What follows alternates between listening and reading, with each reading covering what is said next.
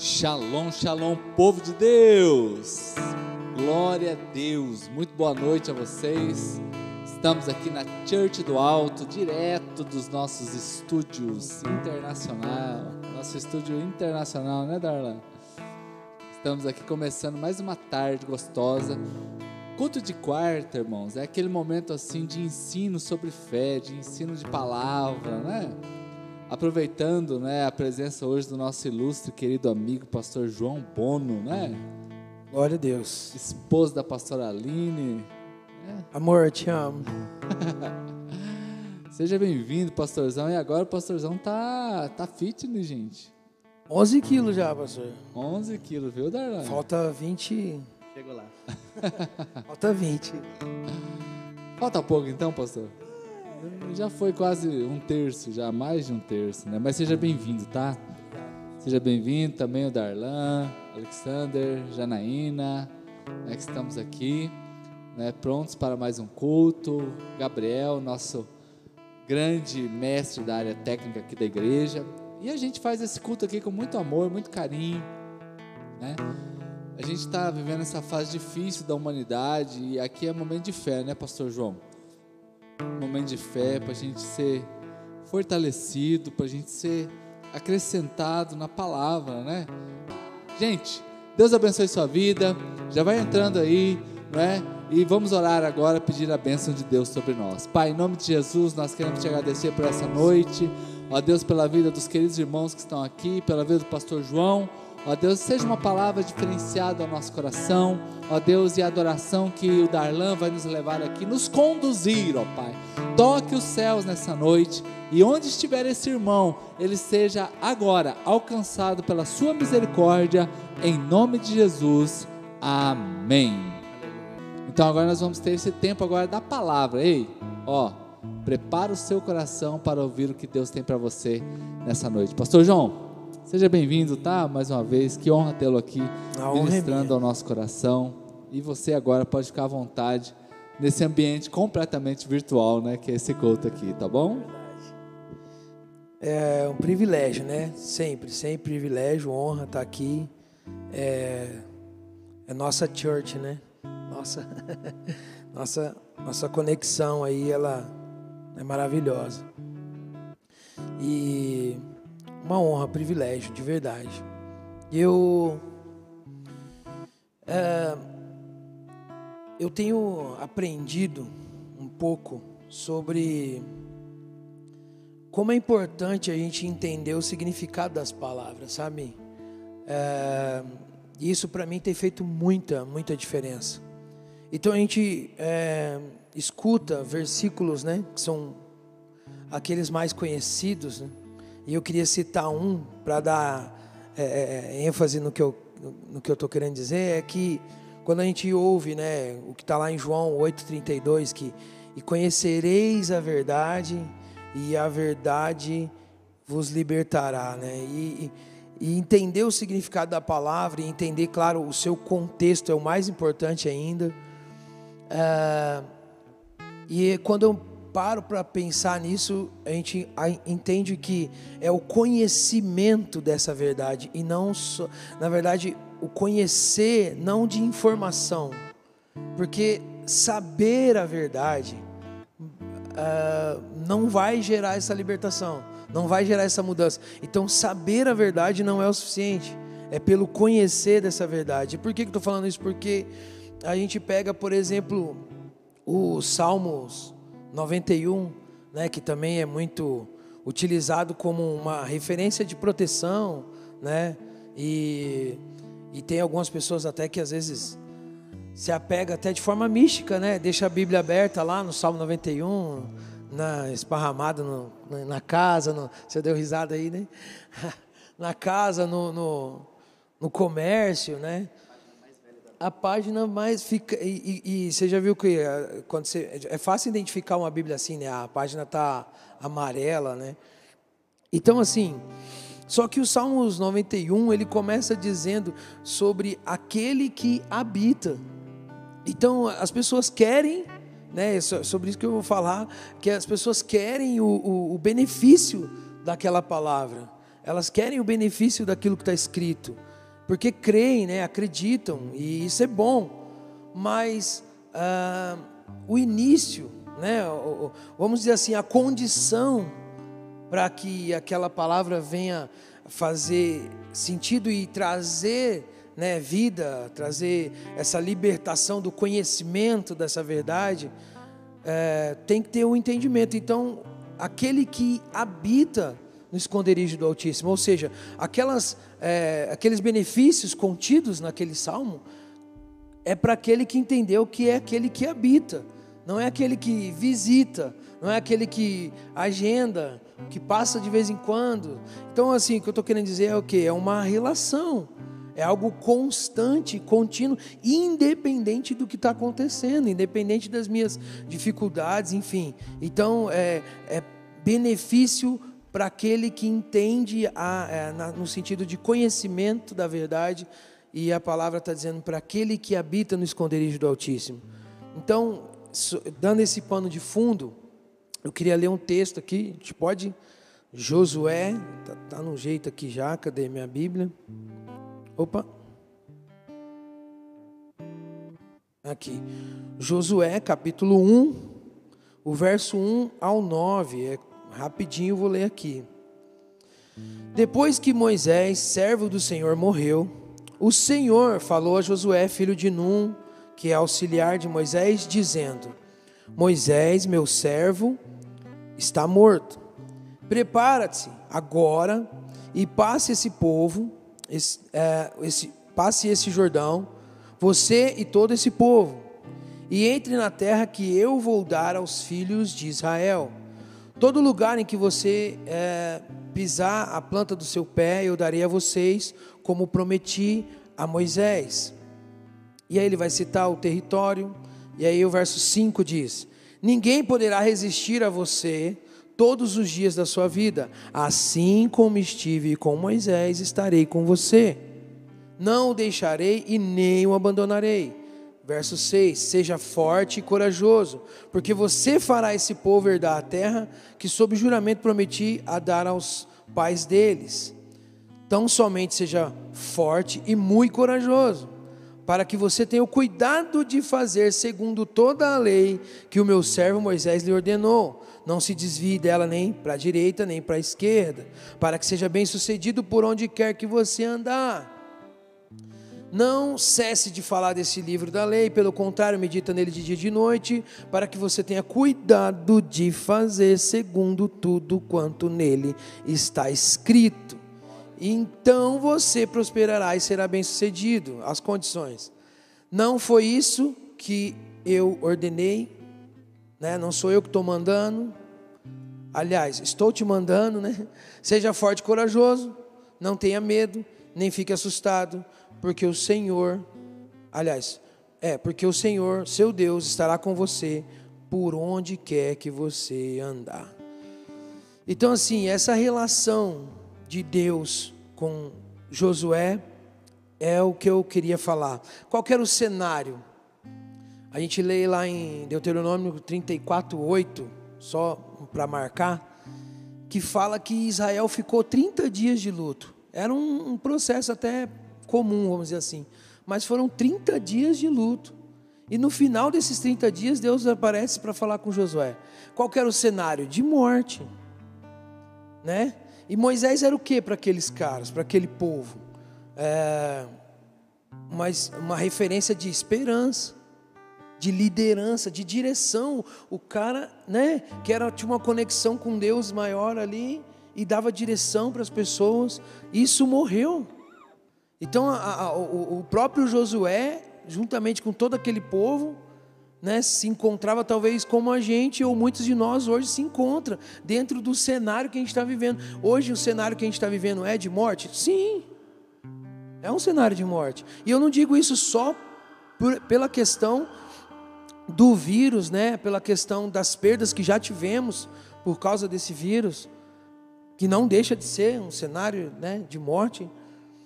Uh, mas a gente também, como cristãos, às vezes está é, é, diante de um cenário individual mesmo, de morte da esperança, de morte da, até mesmo da sua vida espiritual, do seu relacionamento com Deus de maneira íntima. Na, a, a, verdade é que nós vivemos os dias onde o amor esfriou. Esses são os dias que a gente está vivendo. Amor, os dias onde o amor esfriou. E isso é, é, é, é, é um cenário triste, né? Então, um cenário ali de perda de esperança, a morte da esperança, talvez, né? Eu sei que a confiança daquelas pessoas estavam em Deus, mas a referência deles era Moisés. Então Deus chega e fala para Josué: Moisés é morto. Ô Josué, Moisés está morto. Mas a, a, o diálogo dele né, com Josué é um diálogo de vida. Né? Que esse é o diálogo de Deus com a gente. É, é um diálogo de vida. Então, qual era o, o, o contexto? Era de fraqueza, desânimo e medo. Esse era o contexto, esse era o cenário. E às vezes a gente se encontra assim, talvez você que está assistindo aí, é, se encontra assim, está tentando, está lutando, mas está fraco e sente que está fraco. Ou, além dessa fraqueza, o desânimo já roubou de você a força e, e a garra e a esperança e até mesmo a fé pelo desânimo e o medo. É, a gente estava conversando ali atrás e, e, a verdade é que se você hoje for, dependendo do que você consome pela, pela mídia, o seu medo triplica. né, pastor? Então, esse era o cenário e esse também, talvez hoje é o seu cenário. Fraqueza, desânimo e medo. E o diálogo de Deus com Josué era exatamente injetando e manifestando o oposto, dizendo para ele: seja forte, né? E corajoso. É hora de ter ânimo. É hora de ter. Mas por que? Quem poderia falar isso? Deus. Então você, meu irmão, precisa ouvir Deus. Você precisa estar com Ele. E, e, e o, o, o, contexto do que eu quero dizer é exatamente em cima da relação. Né? A, a, começar por aquilo que a gente falou no começo, de, de conhecer a verdade, e essa verdade vos libertará. Nós vivemos dias onde você não pode só saber de Deus, você tem que conhecê-lo. É relação, é intimidade. E o que Deus vai fazer com Josué é, é, é, é de injetar esse ânimo nele, de é, é, adicionar e, e exigir até dele essa coragem, esse ânimo. E algo fantástico que eu acho, o versículo que eu acho fantástico, que eu acho que é o 5 ali, que Deus fala para Josué: Assim como eu fui com Moisés, eu serei contigo. Cara, Moisés, é, é, Josué andou grudado. Quando ele ouviu Deus falar isso, ele pirou. Ele falou: Nossa, como eu fui com ele, eu serei com você. E aquilo eu acho que é o, acho que isso, ouvir isso de Deus é o que deu, acho que maior ânimo para Josué, já injetou essa força, essa coragem nele, e a gente vê isso na resposta. Vamos lá, queridos, olha só. Hoje, saber a verdade é uma coisa. Você tem que conhecer. Porque na base da relação, porque isso vai influenciar na sua resposta. Porque a resposta que nós damos mediante aquilo que nós ouvimos, ainda mais da parte do Senhor. Então, sabe o que é doideira, pastor? É que você vai lá em Êxodo 3, quando Deus fala com Moisés. E eu estava lendo, eu vi que Êxodo 3 e 4 são dois capítulos de uma, vamos dizer assim, na linguagem de hoje, de uma resenha de Deus com Moisés. E Deus falando para Moisés, e Moisés é, é, se depara com aquela sarça que queimava, mas não era consumida, e ele ouve a voz do Senhor, e ali começa aquele diálogo. Enfim, Deus vai dizer para ele que ele, ele foi escolhido, Deus chamou e levantou ele para ir falar ao rei do Egito, né, ao Faraó, e, e libertar o povo e tal. E impressionante como você vê as desculpas, vamos dizer assim, de Moisés do capítulo 3 até o capítulo 4. Primeiro ele fala que ele não é bom de falar, depois ele fala que ele, como assim? As pessoas não vão dar credibilidade. Aí Deus ensina, né, manifesta ali para ele uma forma de milagre, fala: esse sinal aí vai ser para você. E ele, e ele continua no final do diálogo. Ele praticamente fala para Deus: Ó, oh, o senhor podia escolher outro, porque eu né? Eu sou ruim de fala e tudo mais. E ele fala: Não, o Arão vai falar com você. A resposta de Moisés. E é claro, poxa, Moisés, depois disso, né? Onde ele intensifica a relação com Deus e ele, e ele vai fazer tudo aquilo que a gente sabe que fez e que referência, né? De legislador, né? De libertador, um cara fantástico, de intimidade com Deus também, um cara que falava com Deus, né? É, é, foi conhecido assim. Eu acho que no final, de, quando fala da morte de Moisés, fala que nenhum outro homem, nenhum outro profeta desse sacerdote, né? Falou com Deus dessa forma, né? Face a face e tal. Então, enfim, a, a, a, a trajetória de Moisés é fantástica, mas a resposta dele no início, ali, foi completamente diferente da de Josué. Se a gente lê o verso 10, que é o que eu não li, a gente foi até o 9. No verso 10, a hora que Deus termina de falar com Josué, diz que ele se levantou e foi fazer. Não teve resenha, não teve aquela. Mas por quê? Porque agora o que Josué conhecia de Deus já era diferente do que Moisés conhecia no começo. Está entendendo a diferença não? O Moisés, Josué andou com Moisés, viu tudo aquilo, e, e, e, agora o que Josué conhecia de Deus, a maneira como ele conhecia o Senhor, era totalmente diferente. Então a resposta dele foi totalmente diferente também. Então, assim, que eu quero dizer, compartilhar, repartir conosco hoje é que quando Deus é, se relacionou e disse as coisas para Josué, é, tem a ver com conosco, tem a ver com o cenário que a gente está enfrentando, como eu disse, num geral ou no seu individual. E Deus começou dizendo: Moisés está morto. Então, o que é o Moisés para você? Um relacionamento, talvez é o casamento que está. Talvez você está dizendo: meu casamento está morto. Né? O, o, o, carinho, o afeto, enfim, aquilo que eu tinha pelo meu cônjuge está tá morrendo, está morto. A esperança, como eu disse. A gente olha esse cenário todo, o medo. Moisés está morto. Mas o que Deus realmente estava dizendo para Josué era: olha, Moisés está morto, mas eu não. Moisés está morto, mas eu não. E aí, quando ele começa a falar, e ele diz que assim como eu fui com Moisés, eu serei contigo. Poxa vida, caiu a ficha. Nunca foi Moisés, sempre foi Deus. é, não é? é, é, o, é o Senhor. Então, irmão, não sei o que está morto na sua vida, qual é o cenário de morte que você passou, às vezes até mesmo a perda de alguém, mas Deus está dizendo para nós essa noite: eu não estou morto, né? E, e, e, eu vou continuar. Então, e, e algo que, que eu queria só destacar aqui, já para finalizar é que temos aprendido o seguinte: que a obra de Deus não é para você. Deus não está realizando uma obra para você. Deus está realizando uma obra em você. É aquele que começou a boa obra há em mim, né?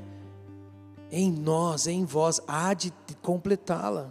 Ele há de terminar. A obra de Deus é em nós, é transformando indivíduos que vai transformar uma nação que vai transformar o cenário. O que a criação aguarda é a manifestação dos filhos de Deus. A, a criação nos identifica, ela aguarda essa, com, com ardente expectativa a manifestação dos filhos de Deus. A obra do Senhor é em nós, nos transformando. Então, é, algo que, que Deus vai dizer para Josué é que você vai fazer esse povo passar. Você vai, vai atravessar o Jordão e vai levar esse povo até lá. Então há uma responsabilidade também nossa. E quando a gente entende isso, nosso levantar também é o levantar de muitos. Aleluia. É ou não é verdade, gente? Vocês concordam? Fala um amém aí, alguém que está. né? O nosso levantar é o levantar de muitos. Moisés morreu, não sei qual era o seu Moisés que morreu, mas o Senhor está dizendo, ele está vivo. E, e, e, e Ele há de terminar, Ele há de, de completar.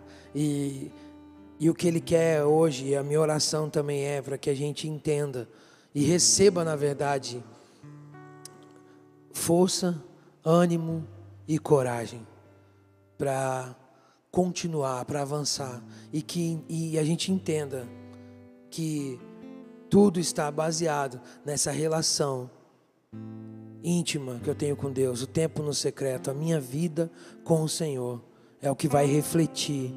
Josué levantou e obedeceu, diferente de Moisés que não conhecia o Senhor ainda da mesma proporção. Então, o quanto você conhece o Senhor, não adianta, olha, não adianta você ficar lendo a palavra se você não conhecê-la. Não adianta, o, o, o benefício é para o conhecimento. Então, que você possa dar um passo a mais, que nós, nós possamos avançar a mais, porque a verdadeira confiança, e aí eu vou encerrar.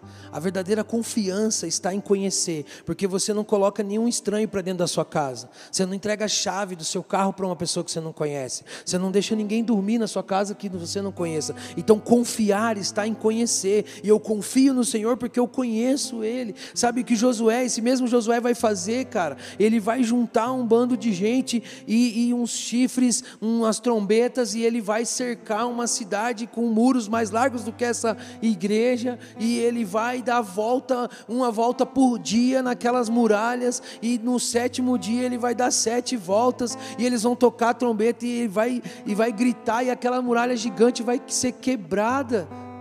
E eles vão entrar e vão invadir e vão conquistar aquela Jericó. Sabe, esse cara, esse Josué, confiando no Senhor por tudo que o Senhor falou, assim como fui com Moisés, eu serei contigo. Não era Moisés, era eu. Nunca foi Moisés, sempre foi eu. Vamos continuar, avante.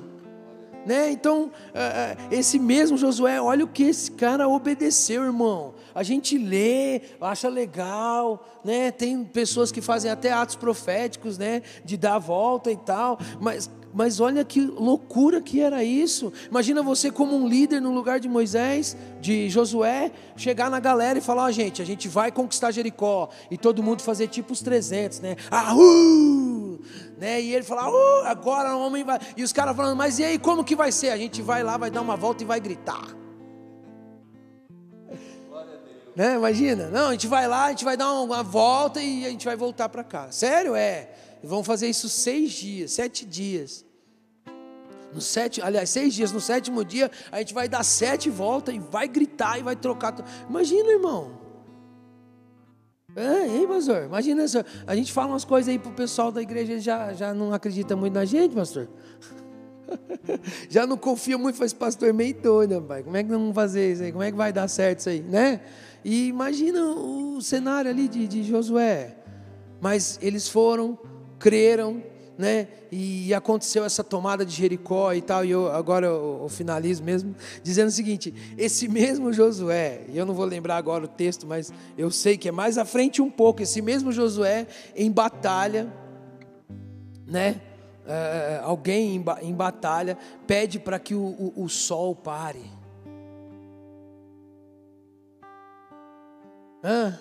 Alguém que, alguém, é, é, é o contexto, na verdade, o que eu queria dizer é que alguém que, que confia no Senhor desse jeito, de fazer uma loucura, de fazer uma loucura, coisa louca, dar volta, ele praticamente tem esse direito, ele tem esse aval, ele tem essa, ele tem esse crédito de pedir qualquer coisa, cara. Faz sentido não? Né? Pelo nível de confiança, de relação era isso que eu queria compartilhar.